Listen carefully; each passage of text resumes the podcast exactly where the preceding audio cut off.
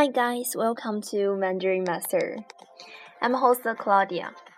我是你们的老师可欣。Well, today we will learn a new slang, which is 眼红。眼红，眼，e n 眼 is third tone, and 红，h o 红 is second tone. 眼的意思就是眼睛，红。的意思就是红色。 Well, this phrase have two meanings.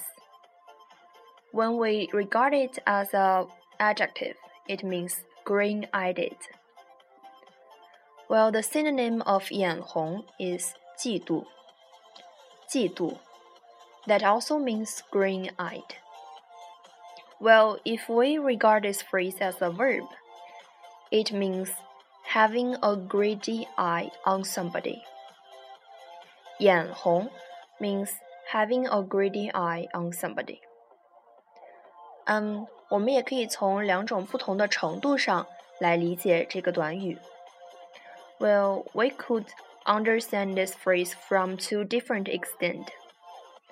First of all, 当你见到别人有更好的条件或者更好的东西时，就会非常羡慕和嫉妒，比如说， 眼红人家的新手机。Well, when you see someone having a better stuff or better condition than yours, you could see 眼红。我眼红别人的什么什么东西，比如说，眼红人家的新手机。Well, that means having a green eye on somebody's new phone. OK，那么第二种程度呢，就是激怒的样子。 Well, let me give you a proverb of Chinese.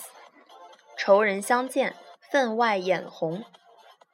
仇人相见，分外眼红。Well, 仇人 means enemy, and 相见 means meet. 分外是一个修饰程度的副词，that means very.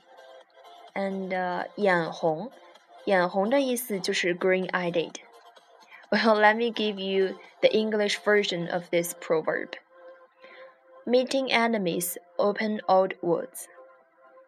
你听懂了吗？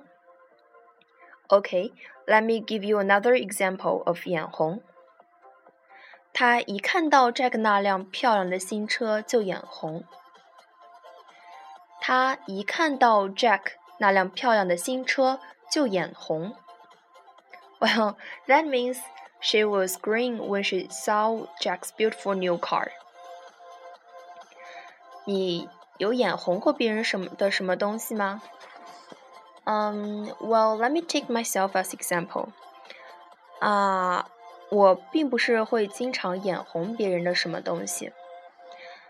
um, do not usually have a greedy eye on other people because I'm a quite easily gratified girl. 因为我是一个比较知足的人，所以我并不经常眼红别人。